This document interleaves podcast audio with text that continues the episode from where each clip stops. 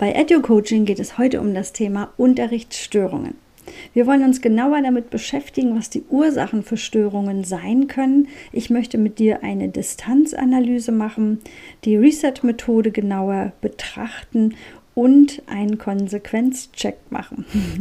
ja, und wenn wir Zeit haben, dann schauen wir uns noch genauer das Warum an, die Relevanzanalyse ähm, ja, da habe ich auch einige Fragen für dich vorbereitet, damit du schaust, wie du Unterrichtsstörungen vermeiden kannst. Ich freue mich auf dich und sage bis gleich.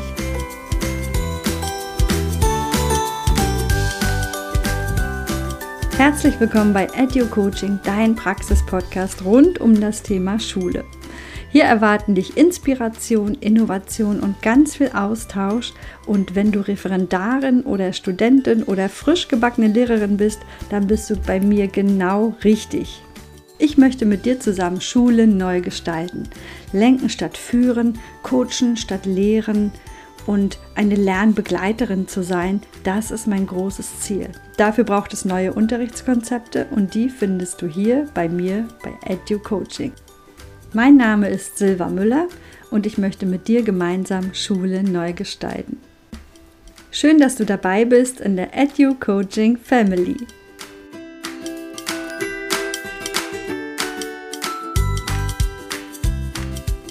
Herzlich willkommen noch einmal an dieser Stelle und alle guten Wünsche für das neue Jahr für dich, denn das ist ja die erste Episode 2023. Ich freue mich, dass du wieder dabei bist und neugierig bist auf das, was kommt. Und ich wünsche dir natürlich ganz viele neue Erkenntnisse heute wieder. Wie du schon im Anteaser gehört hast, es geht um Unterrichtsstörungen. Und ich habe mir mal so vier große Bereiche herausgesucht, über die wir heute oder über die ich mit dir sprechen möchte, die ich dir vorstellen möchte und die dir vielleicht und hoffentlich deinen Schulalltag erleichtern, dass du weniger Unterrichtsstörungen hast oder souverän damit umgehst oder sie sogar vermeiden kannst. Zu Beginn noch etwas Organisatorisches. Ich hatte euch ja im Dezember angekündigt, dass wir ein QA machen werden im Podcast und ich habe da ein bisschen umdisponiert und werde Fragen sammeln und die im Live-Call im Instagram-Account dann besprechen. Das haben wir jetzt schon einmal gemacht. ja, war ziemlich aufregend. Aber ich glaube, das ist eine ganz gute Variante. Dann kann ich auch Fragen sammeln und äh, gebe dir natürlich rechtzeitig Bescheid äh, über meinen Instagram-Account, wann dann so ein Live-Call stattfindet. Und in diesem Sinne ein Aufruf, wenn du Fragen hast oder wenn dir was auf dem Herzen liegt, wo du Unterstützung von mir möchtest oder einen Tipp, dann schreib mir das gerne. Zum Thema Unterrichtsstörungen habe ich einen Werkzeugkasten entwickelt, im übertragenen Sinne, mit zehn Tools, die dir helfen, deinen Unterricht störungsfreier zu gestalten oder deinen Schulalltag. Den kannst du bei mir erwerben. Der kostet regulär 49,90 und mit dem Code Januar 23 bekommst du 50% Rabatt. Den Code kannst du dir noch in den Shownotes runterladen. Schreib mich einfach an und dann schicke ich dir das Ganze. Soweit ein bisschen Werbung in eigener Sache. Und jetzt starten wir mit unserem Thema heute Unterrichtsstörungen. Ja, was sind Unterrichtsstörungen? Ich bin bei meinen Recherchen auf Karl-Heinz Biller gekommen. Der hat nämlich bereits im Jahre 1979 eine ganz fortschrittliche Definition formuliert.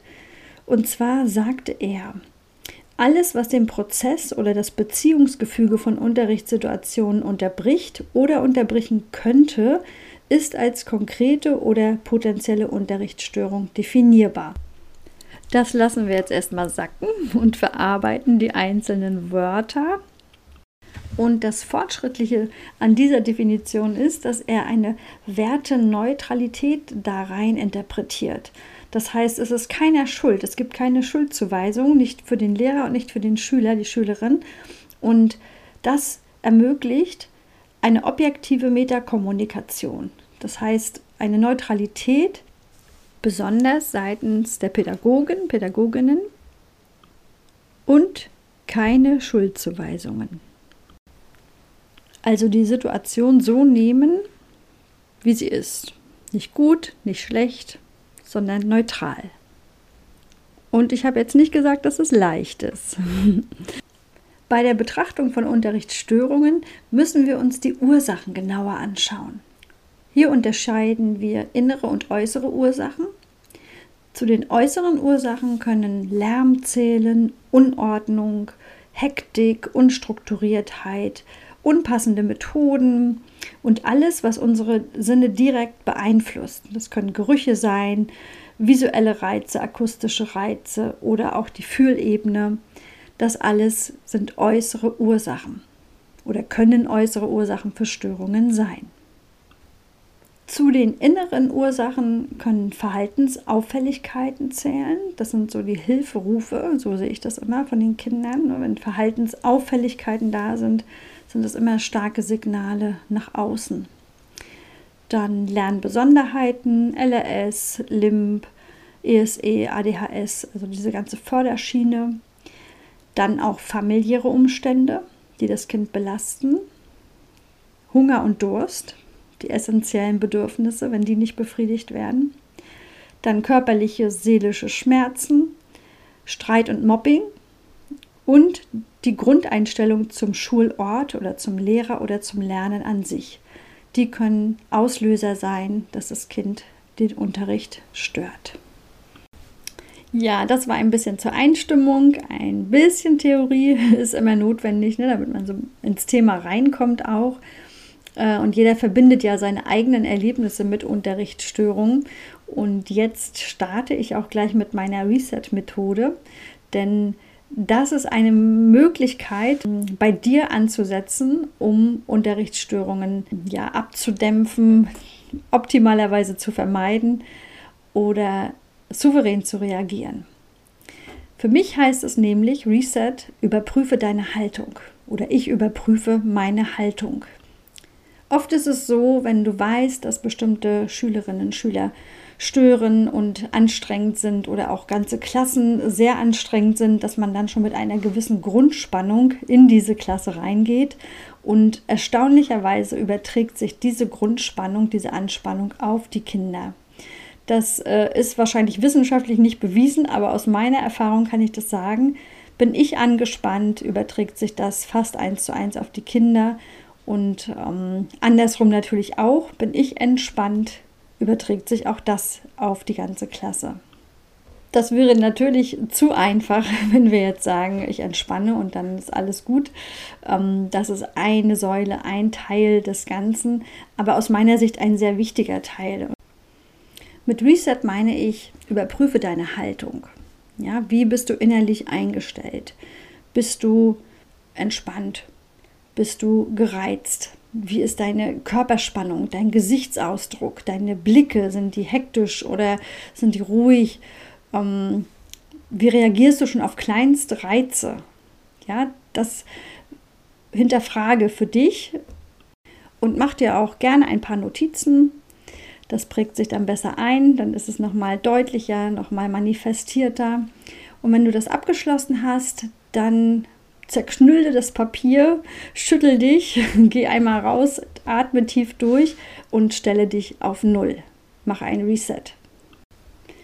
Und dann visualisiere dir die optimale, schönste Situation in der Klasse. Setze alles auf Null. Stell dir vor, du bist das erste Mal in dieser Klasse. Du kennst kein Kind. Du weißt nicht, wie wer reagiert. Du bist neugierig, freundlich, offen je genauer du dir diese Situation visualisieren kannst, desto leichter ist es nachher, das auch umzusetzen. Und wenn es nicht gleich klappt, ist es auch ganz normal. Ne? Wäre ja wär alles zu leicht, wenn es alles sofort klappen würde. Aber ich kann es dir wirklich nur ans Herz legen, das auszuprobieren, denn mir hat es schon sehr oft geholfen. Du bist beobachtend, abwartend, aber auch konsequent in deinen Forderungen. Sei authentisch. Wichtig ist für solche Reset-Tage sehr gut vorbereitet zu sein, dass du klare Aufgabenstellungen hast, dass du äh, differenziert arbeitest und ich mache in solchen Tagen immer ein Abschlussspiel oder ich kündige es zumindest an. Das motiviert dann noch zusätzlich. In meiner Klasse spielen die Kinder zurzeit gerne das Tafelfußball. Das kann man mit einmal 1 Aufgaben verbinden oder auch im Deutsch mit Wortarten oder ja, was haben wir noch? Ich habe schon mal einen Rätseltopf vorbereitet, dass die Kinder, die so besonders gut mitmachen, sich dann ein Rätsel aus dem Lostopf nehmen dürfen und das vorlesen. Oder ein kleines Memory. Also da gibt es sehr viel und ihr wisst ja am besten, was in eurer Klasse gerne gespielt wird. Und wie ich schon am Anfang sagte, setze hier nicht zu hohe Erwartungen. Es ist wie ein Experiment. Ja? Ne? Am wichtigsten ist, dass du authentisch bist auf jeden Fall, dass du nicht auf einmal irgendwie eine fremde Person für die Kinder bist. Und wenn du Überraschungsmomente einbaust oder wenn irgendetwas anders ist, dann hast du ja auf jeden Fall erstmal die Aufmerksamkeit der Kinder. Und es gibt ja immer diese Friedensstifter, sage ich, ne, die, die ja immer auf der Seite des Lehrers sind und die unterstützen. Und wenn du dich spannend darstellst, dann hast du diese Friedensstifter ja ohnehin auf deiner Seite und die wirken wie ein Magnet und ziehen dann auch andere Kinder mit in deinen Bann und in deinen Aufmerksamkeitsradius, wenn man das so sagt. Ich mache mir zu solchen Reset-Tagen immer ein paar Notizen. Das ist so wie ein kleines Tagebuch, wo ich meine Veränderung aufschreibe oder meine äh, Aktion, meine Überraschung, meine Überlegungen und dann die Veränderung der Kinder, die ich auch im Fokus habe. Und da wirst du dann merken, wenn du das dann im Nachhinein auch liest, was sich verändert hat, was vielleicht gar nicht so spürbar im ersten Moment war. Und dann kann man auch entsprechend reagieren. Und wenn man merkt, so mit diesem Spiel motiviere ich die Klasse am ehesten, da habe ich die größte Aufmerksamkeit, dann bleibe ich auch erstmal dabei und experimentiere dann nicht weiter rum. Und wenn etwas nicht funktioniert, dann musst du natürlich reagieren. Wichtig ist ja auch immer ein Austausch mit einem Kollegen deines Vertrauens oder einem Freund, einer Freundin, dass, dass du auch gespiegelt wirst. Ne? Wir sind was ich so beobachte, auch in Gesprächen und auch mit den Referendaren, die ich betreue, die Ansprüche sind so mega hoch und das ist gar nicht notwendig. Ne? Wir, wir müssen gar nicht so oberperfekt sein, um unseren Job gut zu machen. Und in äh, diesem Zusammenhang ist es wichtig, dass du dich auch spiegeln lässt, dass du da auch ein bisschen runterkommst, also quasi resettest. Ja, das war das erste Thema und ich hoffe, du konntest ein bisschen mitnehmen. Und wir gehen zum nächsten, das ist dann die Distanzanalyse. Ähm, du wirst merken, es überlappt sich alles so ein bisschen, es geht ineinander über, es hängt alles irgendwo miteinander zusammen. Aber ich versuche trotzdem, dir das so aufzuschlüsseln, dass du damit arbeiten kannst. In der Distanzanalyse geht es darum, dass wir in Stresssituationen bei Unterrichtsstörungen mitunter impulsiv und spontan reagieren und somit Fehler machen und wir so in so einen Teufelskreis kommen mit den Kindern zusammen. Ne? Ein Beispiel, äh, es ist ein fiktives Beispiel, ne? alle Ähnlichkeiten sind zufällig.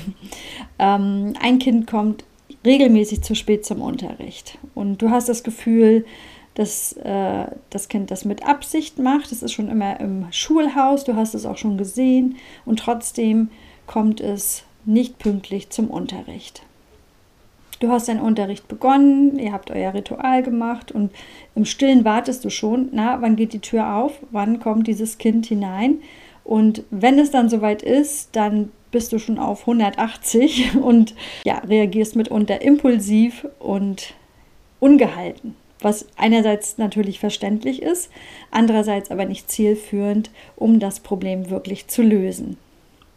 Impulsives Reagieren ist immer mit den eigenen Emotionen behaftet. Es wirft dich aus der Metaebene raus und so reagierst du halt impulsiv und äh, aus dem Bauch heraus mit deinen eigenen ähm, emotionalen Belastungen, nenne ich es mal. Effektiver und gesünder ist es, wenn wir es aus der Metaebene betrachten, wenn wir Konfliktsituationen quasi von oben anschauen und dann effektiv lösen und analysieren. Das können wir in dem Moment nicht. Da sind wir schon viel zu doll drinne in dieser Situation. Aber deshalb empfehle ich dir die Distanzanalyse.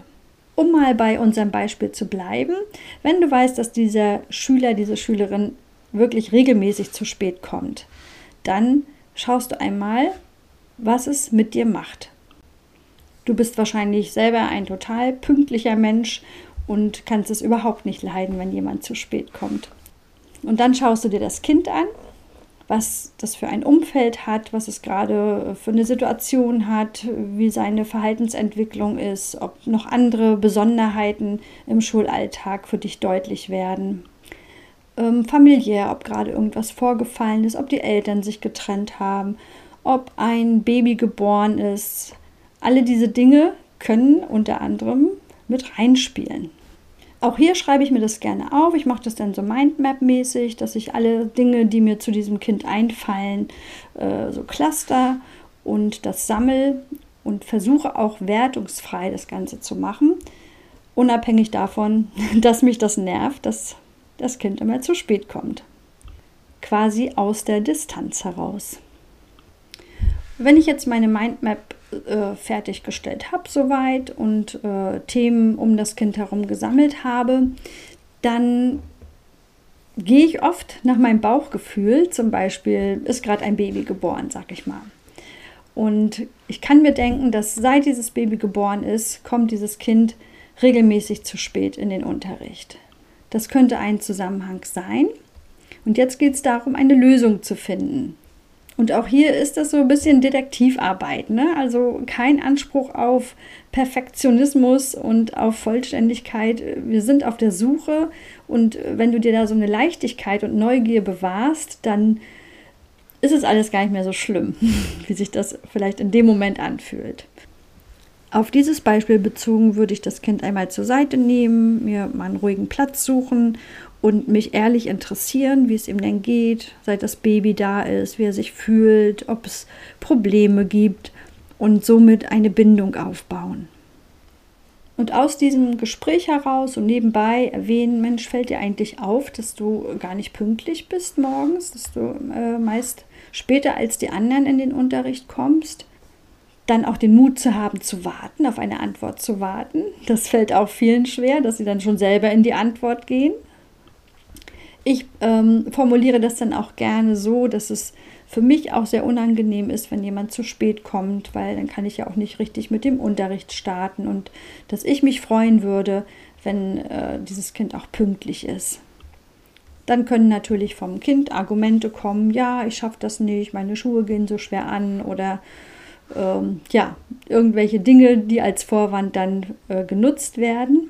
Und dann kommt meine Zauberfrage, wie kannst du dir das denn vorstellen, wie wir das lösen können, dass du das pünktlich zum Unterricht schaffst?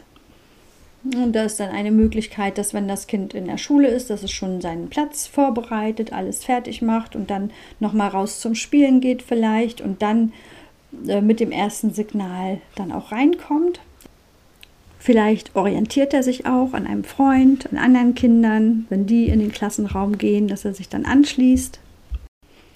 Oder du kannst natürlich auch diesem Kind eine besondere Aufgabe zuteilen. Das kommt auch immer sehr gut an, in der Grundschule zumindest, dass das Kind vielleicht den Tagesplan schon bereitlegt, an der Tafel den Stundenplan steckt oder die Blumen gießt oder irgendwas, was dir wichtig ist, was im Vorfeld im Klassenraum erledigt werden kann. Natürlich, nachdem sein Platz vorbereitet ist. Ganz häufig haben Unterrichtsstörungen mit dem Gesehenwerden zu tun. Ne, die Kinder wollen gesehen werden. Ich will es gar nicht unbedingt Mittelpunktstreben nennen. Ähm, und dieses Gesehenwerden können wir natürlich auf verschiedenen Ebenen dann auch bedienen. Mit dem, was ich eben nannte, ne, dass man Aufgaben verteilt oder dass man ein kurzes persönliches Gespräch führt oder auch einen Blickkontakt. Alles diese Dinge, ne, das hilft dem Kind, dabei gesehen zu werden. Bei den meisten zumindest funktioniert es und ansonsten müssen wir etwas tiefer in unsere Trickkiste greifen. Wenn du da Tipps brauchst, melde dich gerne. Das biete ich ja immer wieder an. Ne? Wenn du ganz äh, besondere Situationen hast, wo du irgendwo stecken bleibst, dann kannst du gerne mich kontaktieren und dann können wir ins Gespräch kommen und ich kann dir vielleicht hoffentlich ein paar Ideen mit reinbringen und Lösungen anbieten. Wenn du die Distanzanalyse machst für dich, dann würde ich dir die Fragen gerne an die Hand geben, wer wann wie oft stört. Das hilft mir, wenn ich so das Gefühl habe, die ganze Klasse ist irgendwie unruhig und ich kann keinen Einzelnen richtig greifen oder festmachen für eine Störung. Dann helfen diese Fragen. Mir zumindest. Gut, das war es soweit zur Distanzanalyse. Und wir gehen gleich weiter zu meinem Konsequenzcheck. Was verbindest du mit Konsequenz, wenn du das Wort hörst? Was macht es mit dir? Meist ähm, ja, denkt man dann an Autorität und an Durchsetzen und streng sein. Ähm, das möchte ich heute ein bisschen auflösen, weil Konsequenz kann auch was ganz Weiches und Liebevolles sein. Denn aus meiner Sicht ist es sogar notwendig, um den Kindern Halt zu geben, um eine Struktur zu schaffen und äh, einen Rahmen zu geben und Sicherheit irgendwo auch. Und Sicherheit schafft Vertrauen und Vertrauen ist die Basis für unseren Beruf, für Bindung und für Begleitung. Ich habe mal das Wortspiel konsequente Inkonsequenz irgendwo gelesen. Und das äh, finde ich sehr ja, interessant und auch unterhaltsam, weil ich beobachte gerne Leute, wenn ich so unterwegs bin, wie sie so miteinander umgehen und gerade auch junge Familien, wenn die Kinder dann so drängeln, wenn man an der Schlange ansteht beim Einkaufen und die Kinder möchten was zu naschen haben und drängeln und drängeln und drängeln. Und die Mama sagt fünfmal nein und beim sechsten Mal dann, ach, dann nimm das und jetzt ist Ruhe. ja, also das ist für mich so ein Beispiel für konsequente Inkonsequenz. ja, auf Schule bezogen heißt das, wenn wir unsere Forderungen, unsere Wünsche nicht konsequent durchsetzen oder auch Konsequenzen nicht deutlich machen, dann äh, sind wir unglaubwürdig und es funktioniert auch nicht. Die Kinder machen dann meist die Dinge nicht, die wir uns vorstellen. Ähm, zum Beispiel, die Kinder stellen sich zum Essen an die Forderung von mir ist, dass sie leise über den Flur gehen, weil wir an anderen Klassenräumen vorbeigehen, wo noch Unterricht ist. Und die Kinder gehen nicht leise vorbei. Ja, sie schreien, schubsen, stolpern, machen. So. Ich habe vorher gesagt, wenn ihr nicht leise vorbeigeht, dann gibt es richtig Ärger. So, jetzt sind sie nicht leise vorbeigegangen, sind beim Essen sitzen und es ist nichts passiert. Ja, das ist auch eine Form von Inkonsequenz. Besser ist es hier im Vorfeld schon zu sagen, okay, unser Ziel ist es, leise zu gehen. Wenn es nicht funktioniert, was machen wir dann? Dann müssen wir wieder zurückgehen. Dann müssen wir das üben. Dann üben wir das hier in unserem Vorraum, ohne dass wir an den anderen Klassenräumen vorbei, vorbeigehen. Dann geht uns aber Pause verloren. Das ist natürlich auch blöd. Also wir versuchen leise vorbeizugehen.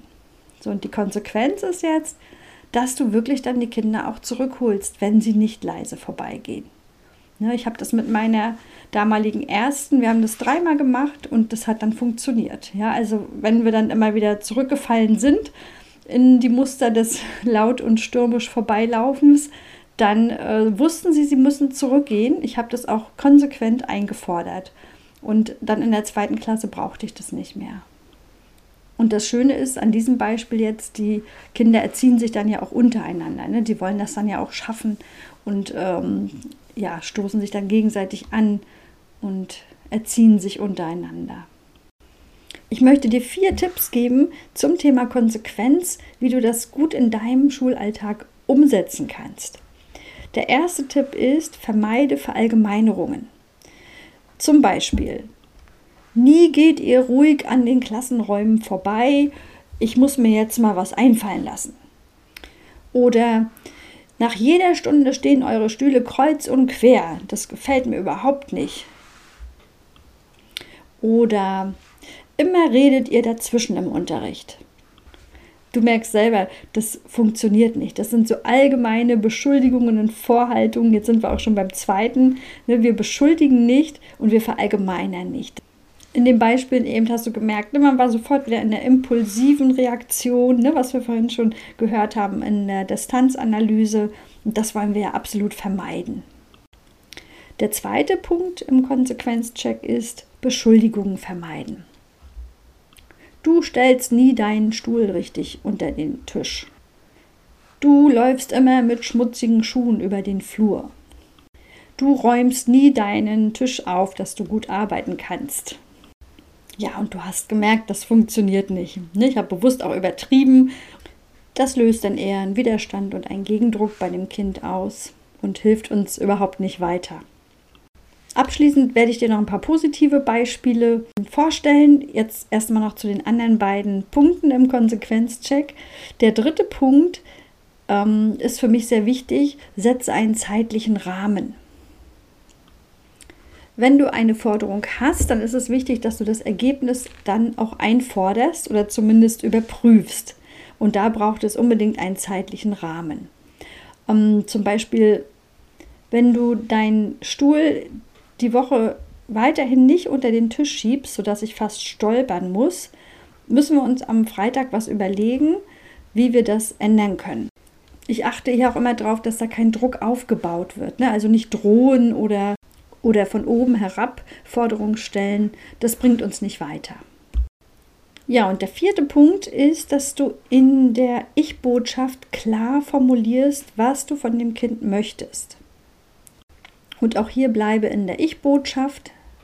Hm, zum Beispiel, wenn das Kind mit schmutzigen Schuhen regelmäßig über den Flur läuft und den ganzen Flur sandig macht, kannst du sagen, ich habe jetzt schon drei Tage beobachtet, dass du mit den schmutzigen Schuhen über den Flur läufst. Hast du vielleicht Probleme, die Schuhe auszuziehen? Gehen die schwer zu verschließen oder zu öffnen? Brauchst du da Hilfe? Wenn ich das morgen wieder beobachte, dann musst du leider einmal den Flur von vorne bis hinten durchfegen.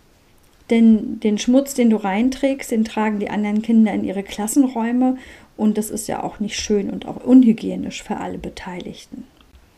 In solchen Situationen begebe ich mich dann auch gerne in so eine äh, neugierige und wundernde Haltung, dass das Kind merkt, ich interessiere mich wirklich für das Thema und dass es sich auch ernst genommen fühlt in dem. Ja, also schlimm finde ich immer, und das beobachte ich leider auch immer noch in meinem Alltag, dass so dieses äh, Dominante und du ziehst jetzt die Schuhe aus, du machst ja alles schmutzig, so diese Art und Weise doch noch präsent ist.